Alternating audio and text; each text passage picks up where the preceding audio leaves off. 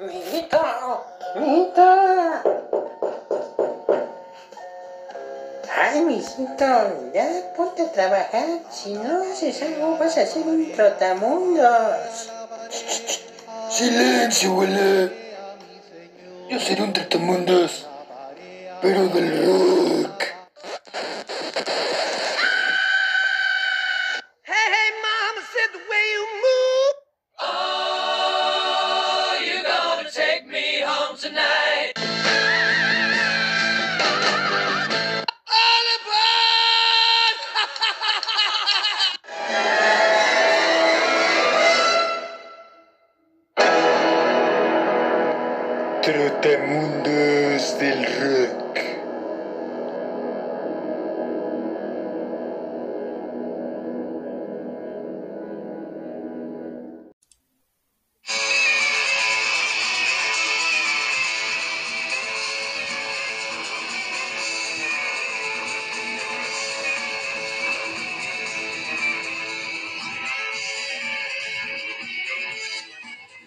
buenas noches amigos.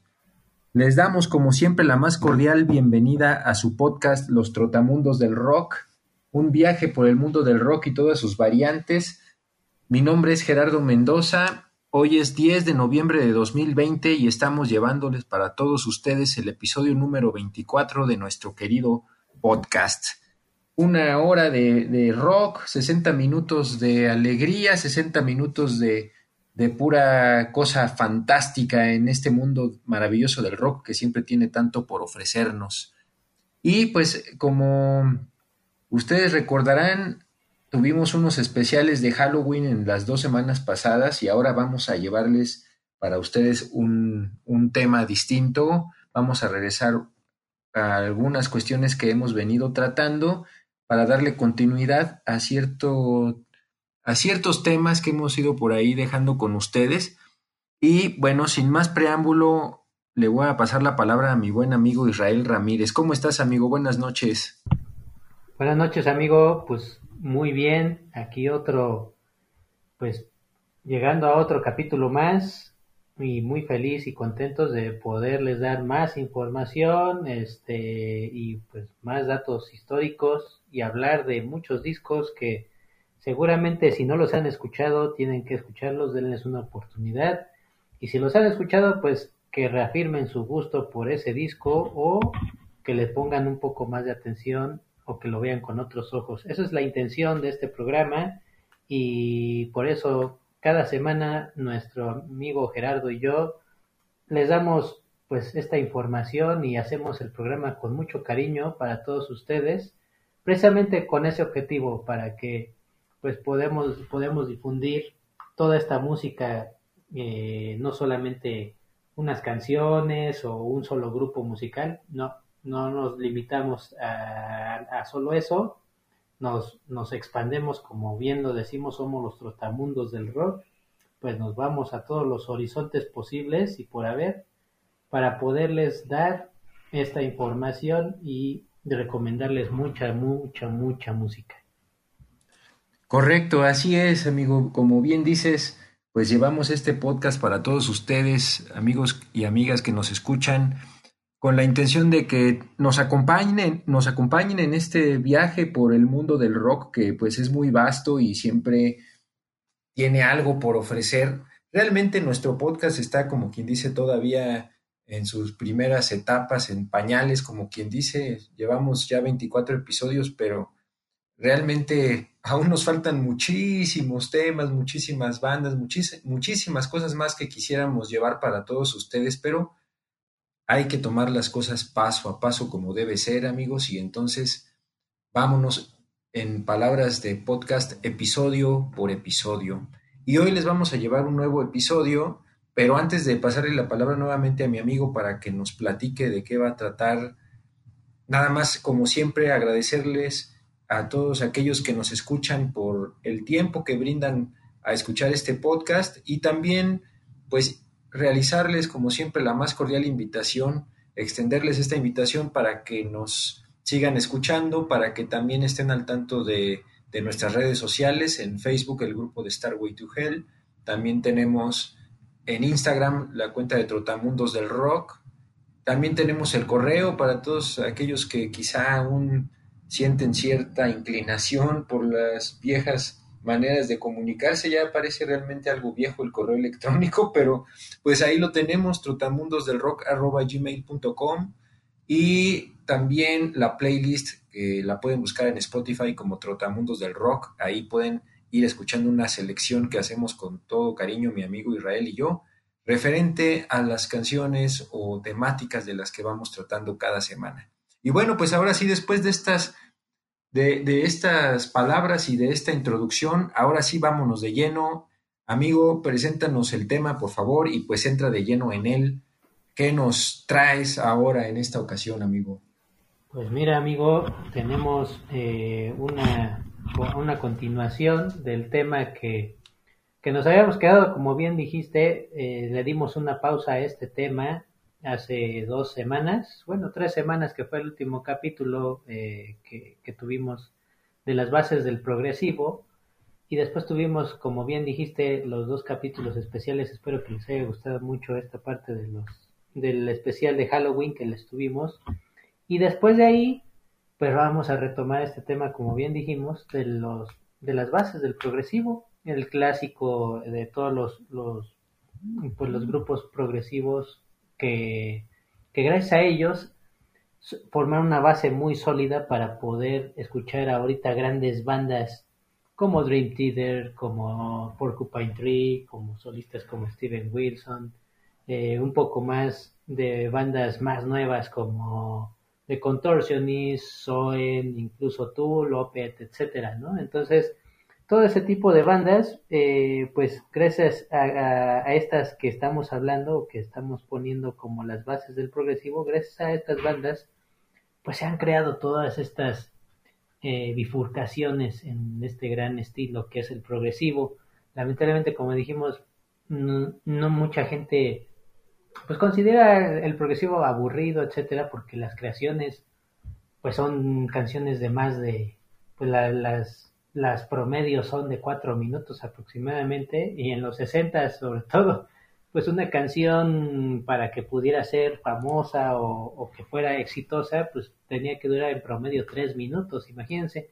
Y aquí el progresivo pues rompe todas esas escalas todas esas reglas y pues ya encontramos hasta canciones de media hora 20 minutos y, y pues por ejemplo ahorita de las, las canciones por ejemplo de las que vamos a hablar o de discos que de los que vamos a hablar de esta, de esta gran banda, pues aproximadamente duran también aproximadamente 10 minutos, 8 minutos. Entonces son canciones también sumamente largas, pero no dejan de ser hermosas, no dejan de ser tan grandes y tan especiales como las que ahorita les vamos a poner. Entonces, vamos a empezar viajando hacia Londres otra vez, pues ya tenemos, les decimos que nuestro eh, nuestro ticket VIP hacia Inglaterra y viajamos. Ya nos van a dar la, la, ciudadanía, yo creo, de tanto que viajamos para allá, amigo. Exactamente, amigo. Entonces, esperemos que. Creo que llevamos como el 80% de programas viajando a Inglaterra, pero pues, pues es que ahí hay muchísimas bandas históricas, ¿no? Es importante. Efectivamente, este, pues nosotros no tenemos la culpa de que pues las grandes bandas este, se hayan formado, o la gran mayoría de las bandas se hayan formado en Inglaterra o en territorio inglés. Entonces, pues, ¿qué más? Nosotros nos damos, nos dejamos querer y vamos a donde sea, pero pues ahorita vamos nuevamente a Londres. Entonces, pues en Londres se forma una banda llamada King Crimson. Vamos a hablar justamente de esta gran banda, en la cual, pues la idea ahorita, lo que les vamos a decir, King Crimson tiene muchos, muchísimos discos y muchos años de historia, más de 50 años de historia. Y, pero lo único o el objetivo que les vamos a dar ahorita es, eh, si ustedes quieren empezar a escuchar a esta gran banda, les vamos a dar dos discos. Hemos seleccionado de todos estos discos que tiene, dos discos sí fue muy difícil, muy complicado, pero estos dos discos les sugerimos o a modo de sugerencia son los discos más emblemáticos que para nosotros son, este, en nuestra opinión, son los, los más importantes. eh, y con los cuales, como a modo de sugerencia, como les digo, van, pueden empezar a escuchar a esta banda o bien a reafirmar sus gustos por esta banda. Entonces, pues vamos a empezar. En Londres se juntan cinco músicos con la idea de crear pues una propuesta musical. Corría más o menos el año de 1968 y ocurría en varios contextos, no solamente, por ejemplo, políticos, eh, sino también musicales. ¿Qué ocurría en, en el mundo en ese entonces? Pues, por ejemplo, si recordábamos mucho, pues estaba la época de los Beatles, en donde pues era el dominio, la hegemonía de los Beatles en toda la parte del mundo, reinaban los Beatles. Sin embargo, en 1968 ya estaba concluyendo toda esta parte eh, musical y la fiebre de la, de la Beatlemania, como bien nos lo dijo mi amigo Gerardo, ya estaban separándose los Beatles, ya estaban en su caso, y de repente, pues eso a lo mejor también tuvo un, toque positivo a las cosas porque empezó el abanico de las opciones, eh, empezaron a aparecer por todos lados artistas como Jimi Hendrix, Led Zeppelin, como bien ya lo mencionamos, los Rolling Stones, que ya también empezaban a dominar, pues también en la cúspide musical. Y entonces, pues eh, tomaban el mundo, pero también surgían muchas bandas con sonidos muy distintos, muchas propuestas, etcétera. Entonces, eh, estos cinco músicos se les ocurre el nombre de King Crimson o el Rey Carmesí, como, como lo escucharíamos o como lo interpretaríamos en español. Eh, este mote, por ejemplo, se le da, si ustedes recuerdan, a los reyes que, por ejemplo, durante su reinado, pues hubo muchas muertes, ¿no? Este, muchas fatalidades. Entonces, esto hace en alusión, pues, mucho, mucho al color de la sangre. Entonces, por eso les llaman así el, el rey carmesí, y esto tiene también mucho que ver con, pues, con, la, con los muertos, con un aspecto un poco más oscuro del, del, del mote. Entonces, la primera alineación con la cual pues para mí lamentablemente fue muy, muy, muy corta. Este, fue aproximadamente de un año y, medio más o menos lo que duró esta alineación. Estaba integrada por nada más y nada menos que Robert Fripp, un, guitarrista muy conocido, este, ya ahorita es una leyenda a nivel mundial. Peter Sinfield, que era letrista, o sea, realmente este, era el que aportaba eh, mentalmente, por así decirlo, la estructura de las letras de King Crimson. En el bajo, pues estaba Greg Lake, imagínense, Greg Lake a lo mejor lo, lo escucharán como diría Troy McClure, tal vez lo recuerden con grupos como Emerson Lake and Palmer, en donde pues, es también uno de los miembros fundadores de esta gran banda, y este, pues Michael Gills, que era la batería principal, y eh, Ian McDonald, que para mí, eh, Ian McDonald era un multiinstrumentista, pero monstruoso, ¿eh? O sea, imagínense, tocaba el, eh, tocaba el sax, las flautas, el melotrón, el violín, o sea, N cantidad de, de instrumentos que le ayudaban. No me voy a ir más atrás, pues, por, para no este, tardarme tanto tiempo en este programa, pero antes, pues estaba, por ejemplo, eh, había el otro hermano de, de, Michael Gills, también en la banda, este, tenían otro proyecto antes de formar King Crimson, junto con Robert Fripp, y así empezaron a meterse. Después de ahí, pues Robert Fripp y, este, invitó a su amigo Greg Lake, y después ahí a, a Peter Sinfield, etcétera, ya para formar esta alineación que ahorita estamos. Después de ahí, pues lo que vemos es, por ejemplo, eh, empiezan a, ellos a, abrirle a los conciertos a los Rolling Stones. Eh, ellos empiezan a tocar, o sea, era una banda improvisada que pues, normalmente pues ellos pues decían, tenían unas ideas principalmente del jazz, del blues y tenían mucha, mucha técnica sobre todo. Entonces, imagínense tocándoles a los Rolling Stones, Cream Crimson, no manchen, o sea, realmente ha haber sido un deleite ver a King Crimson en sus primeros días ahí a ver qué, qué experimentado, qué experimentos hacían, ¿no? Este, en los conciertos. Vamos a hablar en este caso de un disco el cual yo elegí precisamente para hablarles a ustedes, su primer disco, justamente de, King Crimson, llamado In the Court of the Crimson King, el cual, pues, es, a pesar de ser su primer disco, es considerado uno de los mejores discos, si no el mejor disco de progresivo que hay en la historia. Este, este disco como tal salió en octubre de 1969 alcanzando el puesto número 5 en las listas de Billboard ahí en, en Reino Unido y el número 28 en Estados Unidos. Este, aquí por ejemplo, la portada, voy a hablarles de la portada rápidamente, en donde pues aparece una cara así muy, este, como espantada, es un, es una obra de arte, un dibujo, por así decirlo, una pintura más bien, este, en donde este, muestra la cara de, de una persona, este, con rasgos así un poco, eh, un poco más, este, pues grotescos, por así decirlo, un poco más rudos sus, sus rasgos, este, pero está así como espantado, como si algo le estuviera espantando, así, este, estuviera huyendo de algo y estuviera realmente petrificado por ese, por ese espanto, pero ah, se ve que en el momento que se captó o se quiso captar la pintura, pues estaba en pleno grito, ¿no? Este, así, sobre todo ensordecedor. Entonces, esta, esta portada corre a cargo o corrió a cargo de Barry Goldberg. Barry Goldberg no era un pintor ni nada de eso, al contrario, este, él era un programador informático.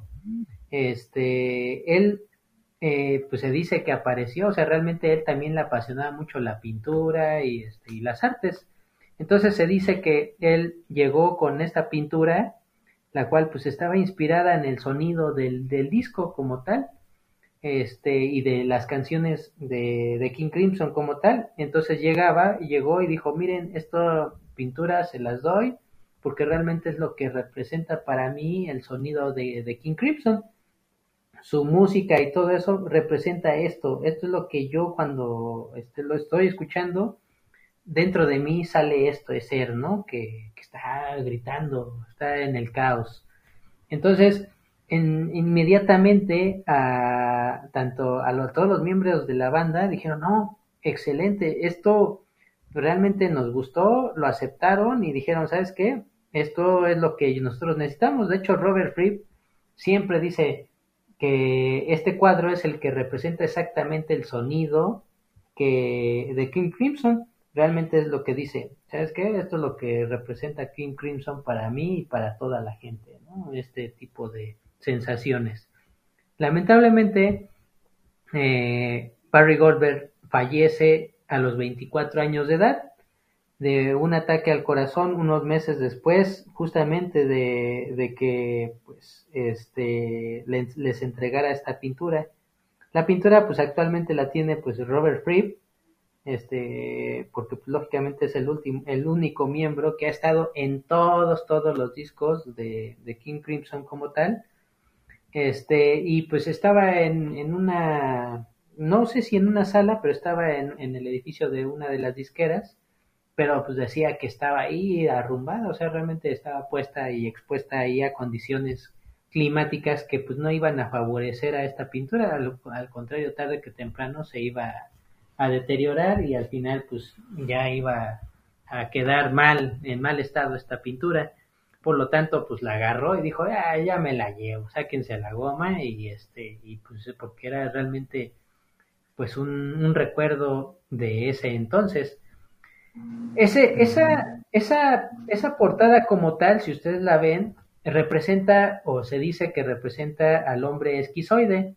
Eh, por ejemplo, aquí vamos a ver más adelante, eh, eh, por ejemplo, el, el 21 Century Schizoid Man, este es la primera canción de este disco, entonces pues representa esta cara al hombre esquizoide. Y si ustedes entran directamente al librito del disco, este, en el botleg se encuentra un hombre pues con, con la cara en forma planetoide, por así decirlo, con las manos, así como moviendo las manos, este, el cual representa al, al Rey Carmesí o al Crimson Cream, este, Crimson King, perdón, este, y este, como dato curioso ahí, si ustedes le tapan, está sonriendo esta parte del Crimson Cream, este, si ustedes tapan la, la boca, este, se ve, va a ver el que refleja mucha tristeza en sus ojos.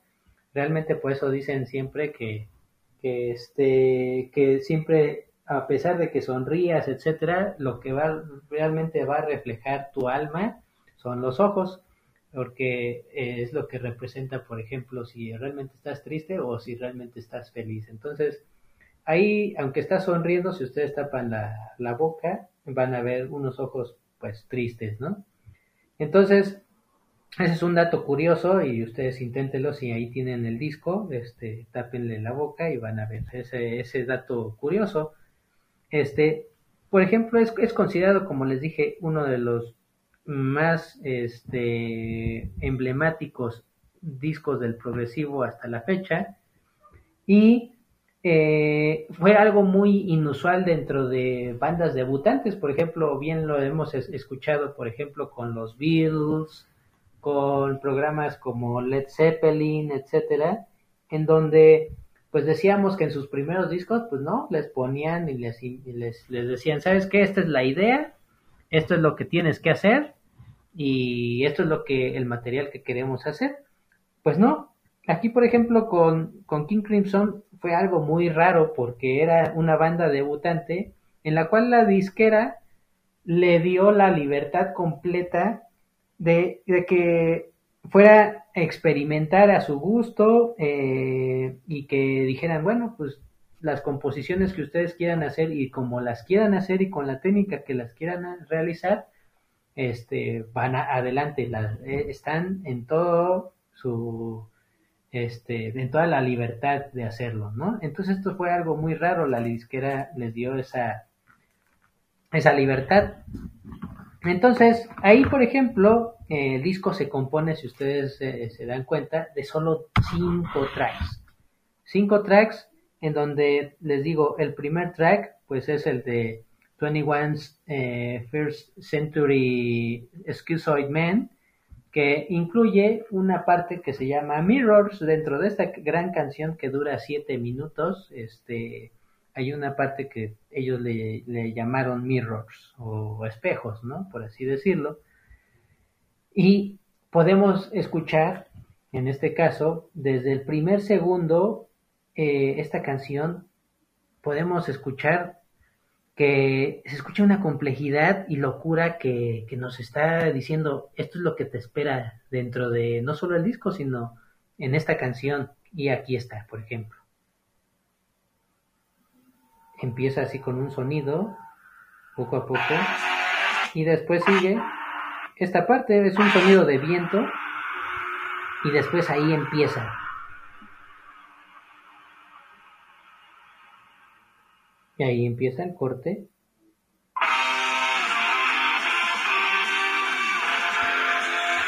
Empieza justamente con, con las trompetas o el saxofón de Ian McDonald, la batería de Michael Gills a destiempo, y después empieza Robert Fripp con la guitarra y justamente la voz que escuchamos es de Greg Lake.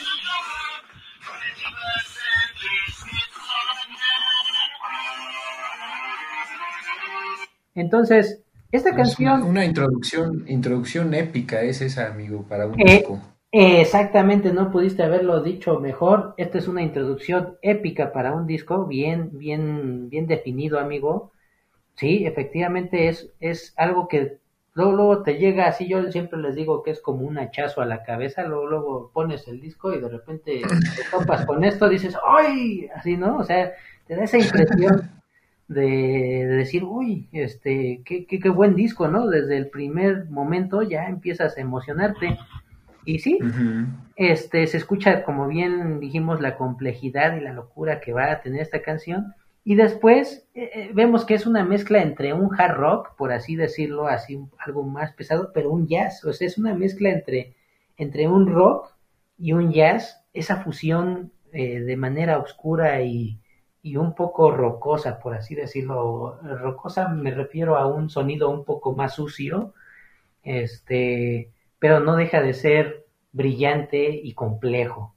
Entonces, esta canción fue escrita por eh, precisamente Peter Sinfield y hace referencia a la guerra de Vietnam. De hecho, eh, justamente como les dijimos, había varios contextos, tanto musicales como políticos, y uno de ellos era la guerra de Vietnam que se vivía en ese entonces, la, la parte bélica, este, no solamente guerra de Vietnam, sino también la Guerra Fría, estos contextos que, que abordaban en, estas, en, en entonces, pues llegaba a este punto, ¿no? Entonces, ellos esto eh, oculta, ocultaban el mensaje dentro de este disco, pero realmente lo que dicen es, en esta canción es, pues, hay, hay una protesta en contra de la guerra, este, por ejemplo, eh, hay una, hay una línea que dice, Innocence rape with knock fire, así como diciendo, inocentes son violados con el fuego del napalm, ¿no? Y después dice 21st Century Schizoid Man, ¿no? Entonces, este, este tema, después Robert Fripp dijo que se lo dedicaron a Spiro Agnew, que era un, pues un partidista también que estaba dentro de la época eh, ahí en Estados Unidos de, Richard Nixon. Entonces, eh, es, es, más que nada, eh, pues justamente lo que se refiere. El término esquizoide eh, es, es, una persona o un, problema este, mental, por así decirlo, en donde pues es una persona que evita las actividades sociales y también evita las actividades, o más bien la interacción con, con terceros, por ejemplo, con esa gente que dice, ah, yo me prefiero mejor estar encerrado ya que voy a estar allá con la gente.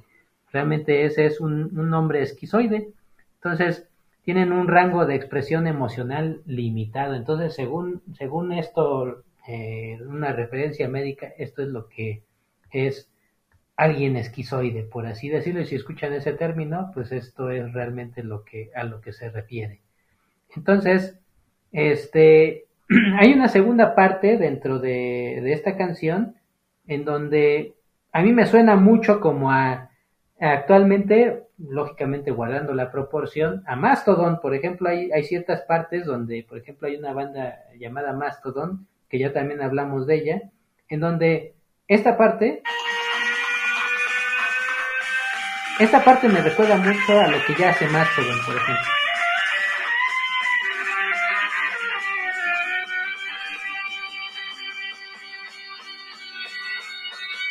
Refleja la locura, el caos, como siempre lo, lo habíamos dicho de Mastodon, refleja un caos en, en musicalmente hablando, en donde pues este está la batería, en este caso, este de Gills, y también pues lo, lo comparo con la de Brand Taylor, ¿no? Tocando este de manera lo, una locura total, este a destiempo, etcétera. Entonces, eh, es algo que, que realmente me emociona el escuchar esta canción eh, porque representan muchas cosas, este, y esto es lo que aporta, por ejemplo, Mastodon hoy en día, y esto es pues lo que seguramente eh, King Crimson aportó hacia el progresivo hoy en día. Y después sigue una canción que se llama eh, I Talk to the Wind, que es una canción preciosa, o sea, es una canción que dura ocho minutos. Que si ustedes se, si ustedes se sientan, realmente ahorita la voy a pausar, pero si ustedes se sientan y se los se las recomiendo que ustedes se sienten este y a lo mejor tomen un vino o se acuesten ahí este en el pasto y vean pasar el, las nubes, así es, vean el cielo directamente, pongan esta canción y más o menos pues va a estar muy ad hoc para, para este tipo de ocasiones. Es una canción muy calmada. Vamos a adelantarle un poco.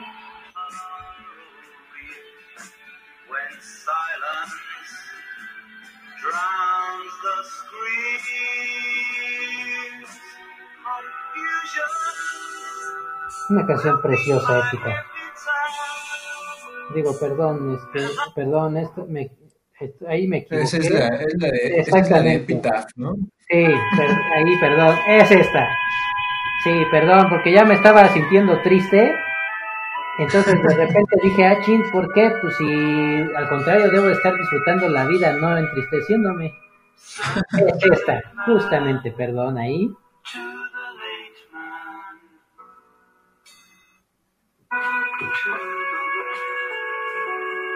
Una canción preciosa que en la segunda parte de esta canción está acompañada por la flauta de McDonald que es impresionante, le da mucha vida a la canción. Le voy a adelantar a la parte de la flauta de McDonald.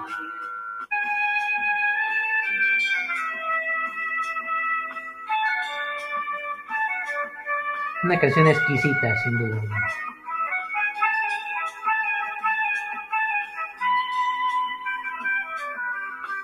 Y aquí les dejo esta I Talk to the Wind. Es una canción que es para, les digo, escuchar ahí viendo el viento, este, las nubes, acostado en el pasto y disfrutando la vida.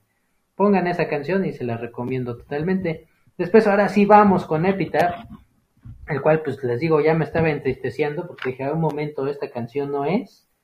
Entonces, esta canción, pues realmente evoca tristeza y nostalgia tiene una base de violines y este y pues eh, me recuerda mucho a ponerla como soundtrack de, de animes, por ejemplo, como Remy, los cuales pues también eran bien tristes y todo era tristeza ahí, ¿no? Entonces, este, esta canción también, este, pues justamente habla este, de muchas cosas, por ejemplo, eh, eh, eh, llama mucho al, a, convocar al fin a los, conflictos bélicos, de ya no a la, no a la guerra. Este, por ejemplo, hay, hay una línea que dice, The fate of all mankind, I see, is in the hands of fools. Esto significa que es el destino de toda la humanidad, pues, lo, lo que estoy viendo es pues que está en manos de los tontos, ¿no? Y sí, realmente en la actualidad pues también vemos que, que pues el destino de mucha, de todo el mundo o de, o de toda la humanidad pues recae muchas veces en alguien equivocado, ¿no? Entonces, pues este, ahí no sabemos qué, qué sucede, pero simplemente el que caiga en manos equivocadas este destino, pues va a cambiar el rumbo de todo el destino de mucha gente, tanto económica como política, etcétera. Y esto es justamente Epitaph. Que ahora sí, esta canción pueden escucharla y si están en un modo triste, les va a pegar más fuerte.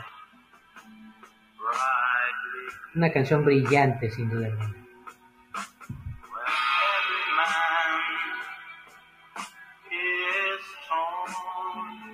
Voy a un poco.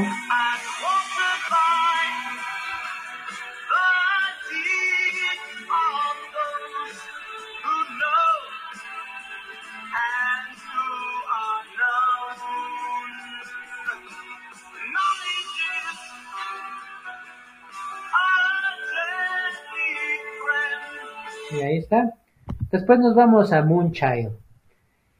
Moonchild es una canción, eh, para mí es la representación perfecta de lo que es la improvisación. Aquí es cuando, por ejemplo, les mencionaba que pues había tenido y le decía a la disquera, pues hagan ustedes la improvisación que tú quieras y hagan lo que quieran.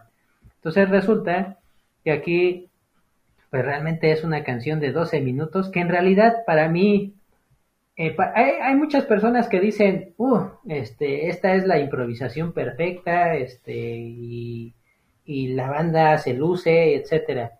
Realmente para mí, este, a lo mejor muchos me van a dar unos tomatazos y eso, para mí es una canción que debería durar tres minutos y lo demás de la improvisación para mí a veces sale sobrando, ¿no? A lo mejor podían improvisar algunas cosas, pero al final ya siento como que está muy larga de improvisar, la improvisación es muy larga, entonces como que daría paso a algo más fructífero, porque de por sí ya el disco era muy bueno, pues no, pues yo digo, pues necesitaba algo más, ¿no? Algo, algo mejor. Entonces, a lo mejor eh, mi amigo está de acuerdo o a lo mejor mi amigo al contrario, él le dice, ¿sabes qué? Pues a mí sí me gustaba, ¿no? Esa parte es, es cuestión de gustos, pero sí, esta opinión está dividida en muchos rubros. Entonces, este, este, esta canción que es Moonchild, es esta, empieza muy, es muy lenta, muy buena canción. Y después de ahí nos vamos a ir al quinto track, que es una maravilla, sin duda alguna. Es una composición de nueve minutos y es una, para mí, una de las más grandes y magníficas creaciones de la música. Esto es, se llama The Court of a Crimson King.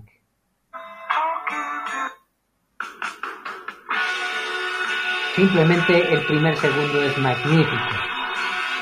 Es una de las más grandes obras maestras que yo he escuchado en mi vida de producción.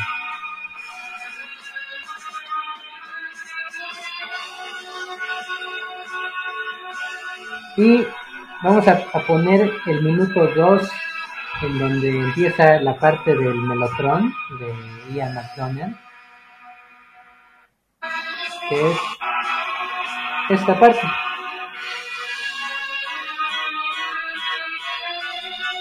Esta parte para mí es un viaje astral. No necesitas ni parte ni nada. Simplemente te mueve y te mete al espacio.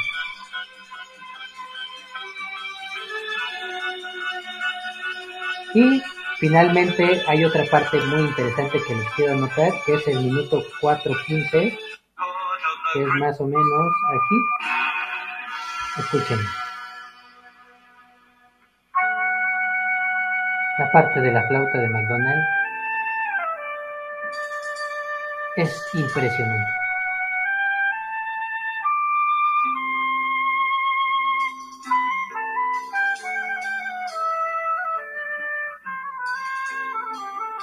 Y aquí, aquí podemos decir que aquí termina, termina con broche de oro este gran disco, eh, el cual ha cumplido ya el año pasado, en octubre pasado, cumplió 51 años, bueno, más bien en este octubre cumplió 51 años. Eh, hubo una edición especial del 50 aniversario que salió este, en estos días, en donde pues incluyen muchísimos discos, la verdad. No tengo ahí el dato, ahorita se los voy a pasar al final del, programa para decirles bien el dato de cuántos discos tiene esta caja totalmente remasterizados con sesiones, este, tomas alternas, conciertos en vivo, tocando este disco. Es, es una caja realmente impresionantemente buena y cara, seguramente. Este es un box set totalmente, este, muy pocos seguramente lo tienen, porque sí es carísimo. Eh, vale la pena tenerlo o escucharlo, por así decirlo. Y cabe mencionar que esta, este disco eh, descubrieron que, que, estaban mal sincronizadas las cintas. Entonces las primeras grabaciones eh, tienen eh, pues toda esta, se escucha mucho en, en, ritmos, en las voces, etcétera, un poco más forzadas.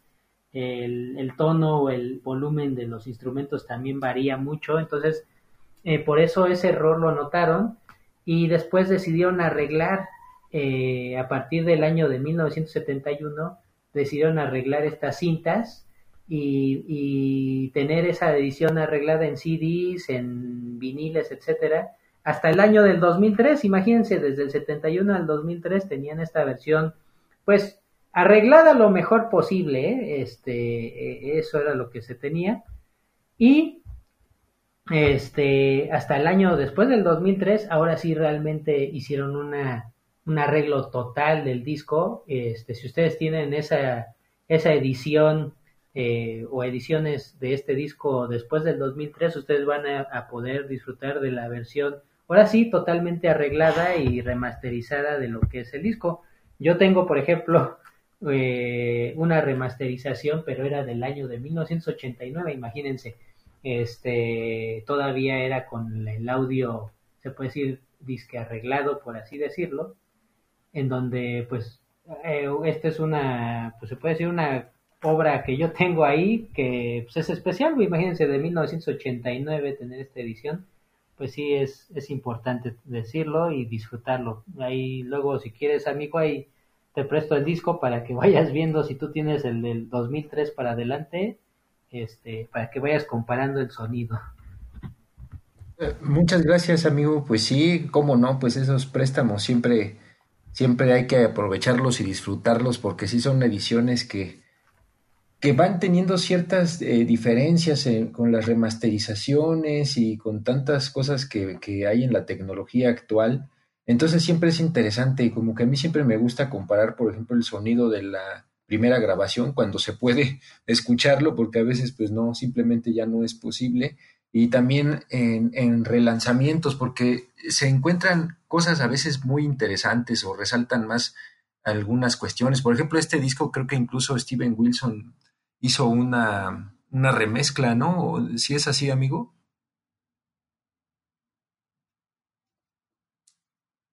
Amigo. Perdón, amigo, estaba hablando en mute, pero sí, efectivamente Steven Wilson puso, este, echó mano en una de las ediciones este, de las remasterizaciones. Steven Wilson ya es bien sabido y bien este, pues bien conocido en el mundo del progresivo, donde ha metido mano a varios discos, entre ellos a Emerson, Lake and Palmer y justamente a King Crimson. Ah, perfecto, sí, gracias amigo. Y bueno, pues ahora que pues ya nos hizo aquí nuestro amigo Israel un recuento de este magnífico debut y magnífico álbum en general en la historia del rock y particularmente del rock progresivo que es In the Court of the Crimson King, pues vamos ahora a hablarles de un segundo disco de esta banda. Como ya lo mencionaba nuestro amigo, pues King Crimson es una banda que tiene muchos discos y realmente en, en la mayoría de ellos hay cosas que son muy destacables y, todos pues tienen algo a lo mejor que, que llama la atención.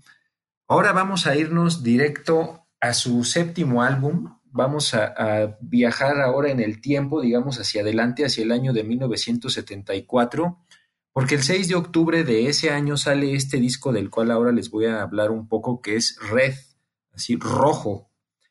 Este disco en la carrera de, esta banda de King Crimson surgió después del disco que lanzaron que se llamó Starless and Bible Black este, este disco de Starless and Bible Black fue un importante disco en su carrera de la banda, que de hecho en, en los primeros segundos de este episodio pusimos ahí unos segundos del primer tema de ese disco, que es The Great Deceiver. Este disco tuvo pues buena, digamos, recepción en la, en la crítica de, de, de esa época, de los años 70 y entonces, pues la banda estaba en, ese entonces en una etapa de que pues ya parecía que finalmente había logrado cierta estabilidad porque ya había tenido muchos cambios a lo largo de, los discos previos. O sea, la primera alineación de la que nos habló nuestro amigo Israel, pues ya había tenido bastantes cambios en relación a este disco, digamos. Y finalmente cuando sale Starless and Bible Black, pues la crítica, pues ya dijeron, parece que ya ahora sí, King Crimson parece que ahora sí ya es una banda que ya está pues bien hecha, ¿no? Ya está totalmente, eh, pues digamos, em, armada. Incluso se llegaba a decir que Robert Fripp pues finalmente ya tenía su, la banda de sus sueños. Eh, entonces, este disco, por ejemplo, el de Starless and Bible Black, pues ya contaba pues con una alineación, pues la verdad que muy interesante, porque estaba Robert Fripp y también, eh, bueno, pues ya es el miembro fundador que venía desde la época original de la banda. Y también tenía a John Wheaton en el bajo y en las vocales, que aquí quizá, como siempre lo decimos en términos de Troy McClure, quizá recuerden a John Wheaton por eh, trabajos como con Aisha, por ejemplo, otra banda también de progresivo.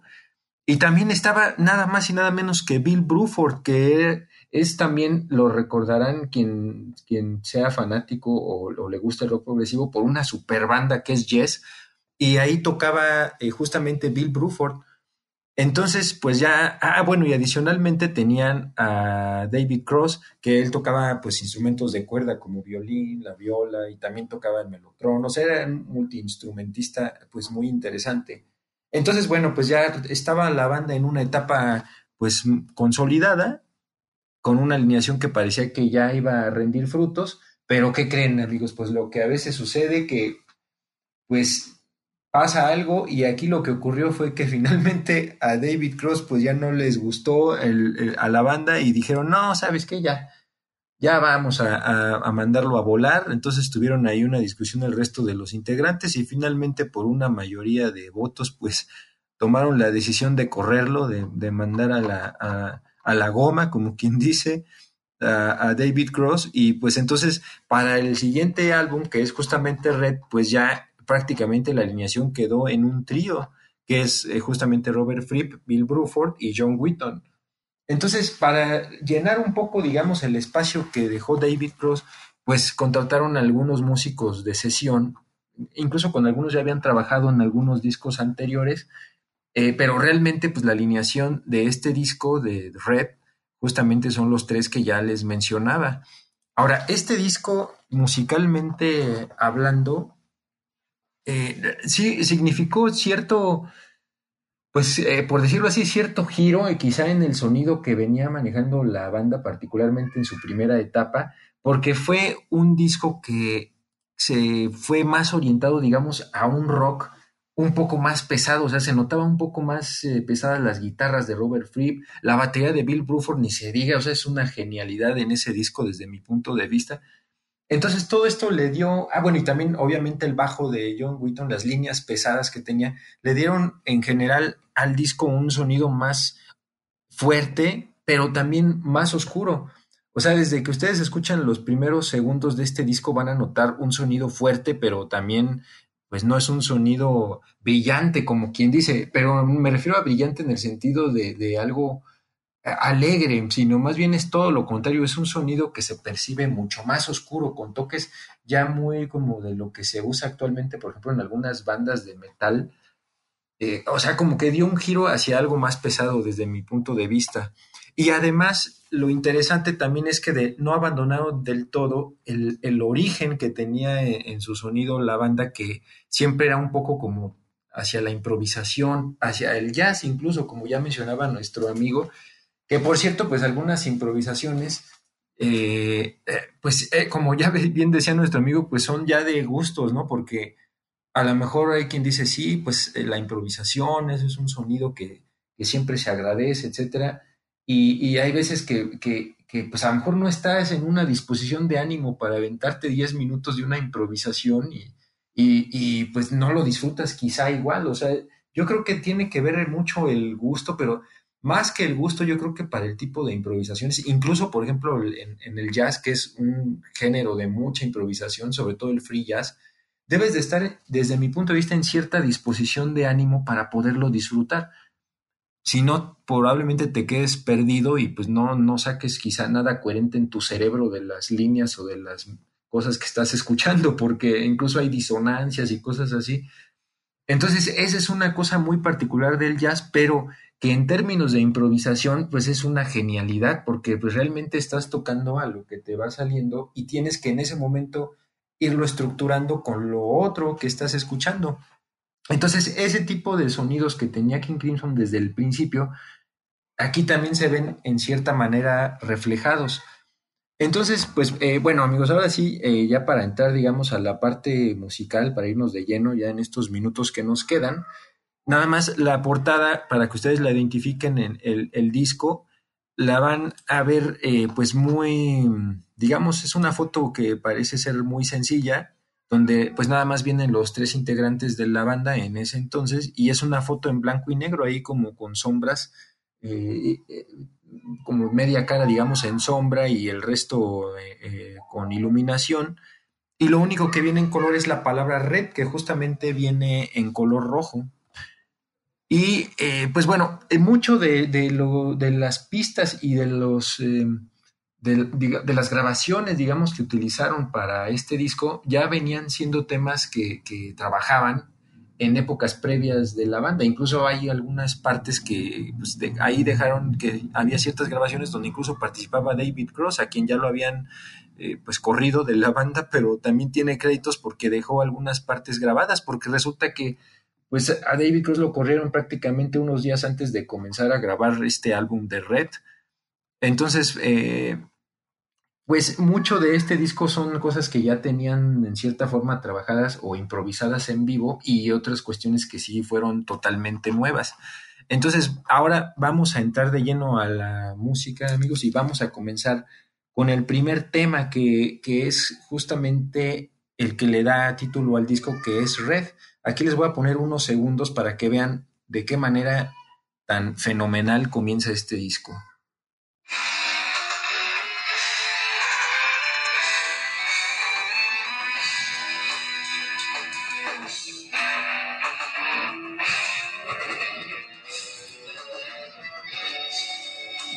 Ahí ven la batería de Bill Bruford, cómo destaca la guitarra de Robert Fripp. Ahí ya comienza como el toque más oscuro.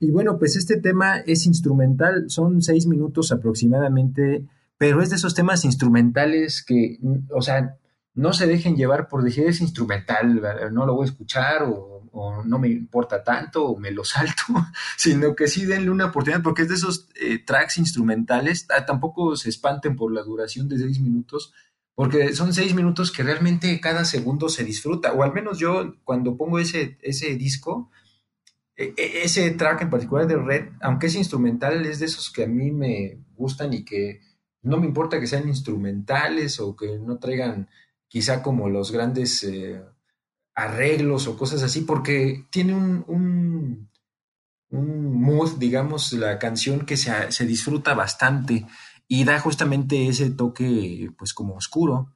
Y después eh, eh, viene un tema que es, da un giro, digamos, hacia la balada que se llama Fallen Angel, así como ángel, ángel caído, y, esta realmente es una balada. el primer track, pues es el de Red, es un tema que prácticamente escribió Robert Fripp y Falling Angel eh, fue escrito pues entre Robert Fripp y John Wheaton y, pues realmente es eh, una balada muy bonita que aquí les voy a poner también unos segundos.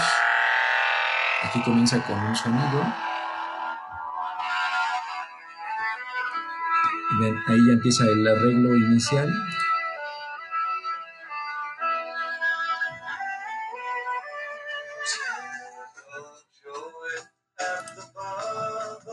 Ahí, está ya la voz de John Wheaton.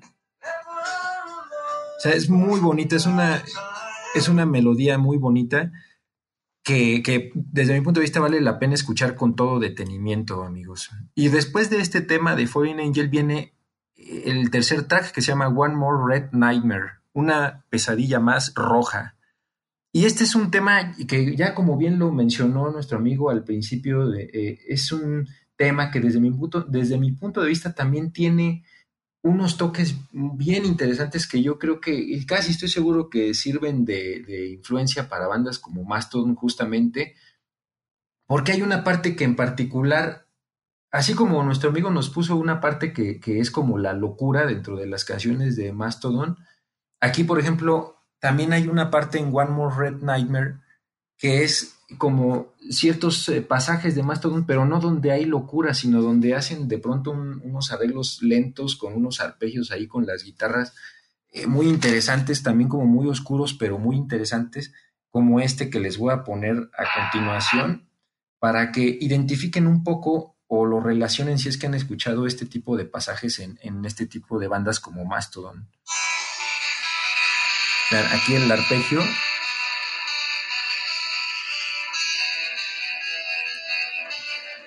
La batería. O sea, este es todo Mastodon. O sea, Mastodon, yo creo que esta parte lo han de tener en su cerebro porque es muy parecido a algunos arreglos que hacen. Sí, efectivamente.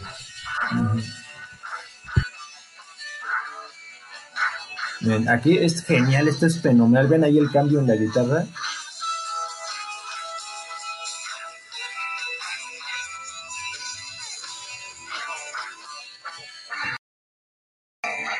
O sea, es una, es una canción que a mí me gusta mucho y tiene esos toques que han servido como influencia seguramente para las bandas que hoy en día conocemos de metal progresivo Entonces, pues es, es una eh, pieza, pues desde mi punto de vista, muy importante en función de lo que representa. Y eh, después viene un track justamente de improvisación que es eh, Providence. Este tema pues tiene mucho, digamos, de, de lo que viene, eh, pues sí, de lo que es, digamos, el, el jazz en términos de improvisación. O sea, este es uno de esos temas como los que les decía que, que debe haber cierta disposición de ánimo para escucharlo, porque si no se pone de fondo y pues uno va a decir, ah, sí, son puros ruidos sin ton ni son, ¿no? y, y, realmente pues sí, ya es de gustos, porque eh, aquí, por ejemplo, hay cosas que yo también pienso como mi amigo, que a lo mejor a veces los músicos pues, lo dejan como, sí, qué padre, la, una improvisación la dejamos grabada. Yo desde mi eh, muy particular punto de vista pienso que las improvisaciones que son un poco abstractas, ese tipo de cuestiones son más como para un concierto en vivo, porque en, en un concierto en vivo y cuando uno, por ejemplo, va a un, a un a un club de jazz, por ejemplo, ¿no? Si tú vas a un club de jazz y ves ahí a la banda de jazz que está improvisando, puta, pues lo disfrutas un buen, porque lo estás viendo en vivo y sabes que esa improvisación solo va a haber una vez en tu vida, o sea, esa vez que la estás viendo, ahí va a estar en ese concierto, o más bien en, ese, en esa presentación, porque en un club, pues si han ido, a lo mejor, eh, pues sabrán que está el, los músicos y todo, y pues ahí hay cierta cierto ambiente como muy íntimo con, entre los músicos y, y, quienes están escuchando, porque son lugares regularmente pequeños. Y, y, y, eso se disfruta, muchas de esas improvisaciones se disfrutan, pero ya cuando lo oyes en un disco, a lo mejor ahí ya yo siento desde mi punto de vista que ya no es lo mismo, como que ya no, como que al escucharlo una vez dices, ah, sí, ya está padre, pero a lo mejor cuando vuelves a poner el disco, no sé si lo vuelvas a dejar completo o le adelantas una parte, porque no, yo eso es lo que yo creo desde mi punto de vista, no es la misma sensación de aventarte una improvisación de jazz o cosas así en vivo que, que escucharlas en un disco, pero como les decía, es solo mi opinión y obviamente ustedes tendrán sus gustos y sus opiniones y, todo es válido en esto de la música. Entonces, Providence es un tema justamente en ese sentido, que es una improvisación que grabaron, de hecho, en vivo, en una, en una presentación, o sea, realmente es un tema que grabaron eh, y, y, lo metieron en el disco. Aquí les dejo también unos segundos para que vean el tipo de improvisación. O sea, vean, ahí pues hay sonidos que uno dice, pues, ahí que me trata de decirle, ¿no? La banda.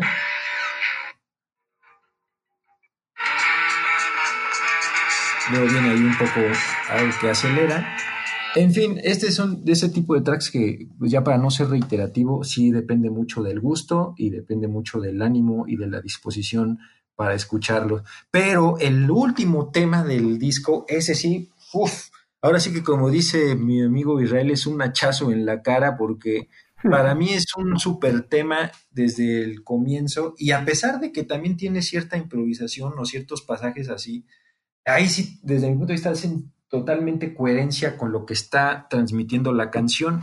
Y este tema se llama Starless, justamente, que es un tema eh, que particularmente eh, este lo, lo, lo, escribió John Wheaton porque justamente la intención de este tema era incluirlo en el disco previo de Starless and Bible Black, porque así se llamaba originalmente el tema, pero no lo incluyeron eh, porque no estaba, no estaba del todo trabajado y terminado y no les gustó mucho a Robert Fripp y a Bill Bruford. Y entonces para este disco ya le hicieron algunos arreglos, algunas adiciones, y entonces ahora sí les gustó, pero ya decidieron nada más dejarlo en Starless, el título, porque mm, pues ya eh, si lo dejaban completo, pues iba a decir, bueno, ¿y por qué se llama este tema así? Si es como el disco anterior, pero no está en el disco anterior, entonces pues nada más lo recortaron a Starless y eh, aquí les voy a poner la introducción nada más, amigos, para que vean de qué manera tan preciosa comienza.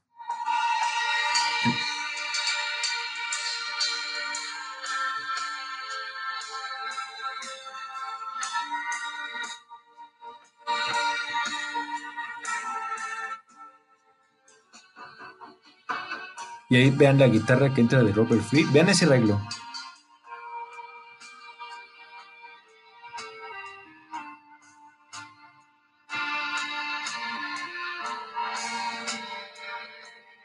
Bueno, ese, ese arpegio o ese arreglito que viene ahí de Robert Fripp, así tan, tan, digamos, tan bonito melódicamente, eh, es, es, sobre el tema principal musical que va girando la canción. Después comienza eh, ahí la parte cantada y eh, después viene una parte lenta que es un poco como lo que les decía de improvisación, que es esta, pero aún así vean cómo está bien hecha, o sea, empieza a subir poco a poco.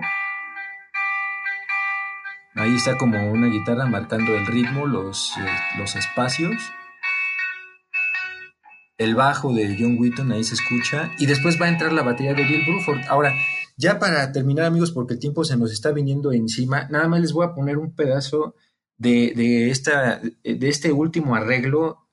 El, el, tema inicial que a mí me gusta mucho de cómo empieza la guitarra de Robert Fripp, después cuando la canción explota, porque al final tiene una parte pues muy explosiva, eh, cuando llega como a un clímax musical, ese clímax musical para mí es cuando entra otra vez ese, ese motivo musical que metió Robert Fripp al principio, lo escuchamos al final con un saxofón en la misma línea melódica, pero con una fuerza que, que, hace que termines de escuchar esa canción extasiado, porque prácticamente así termina. Y les voy a poner nada más esto ya para terminar. Escuchen esta, esta maravilla. Ahí es donde explota, donde viene una parte rápida. Y ven aquí está el sax.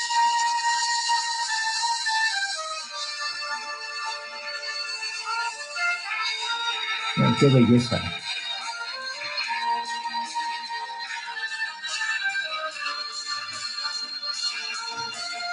Es más, escúchenlo porque se va a repetir.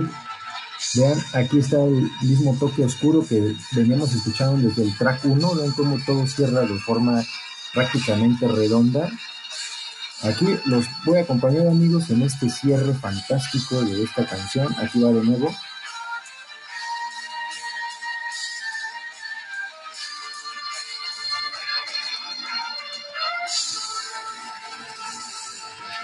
Hasta la piel se me pone chinita cada que escucho esa parte.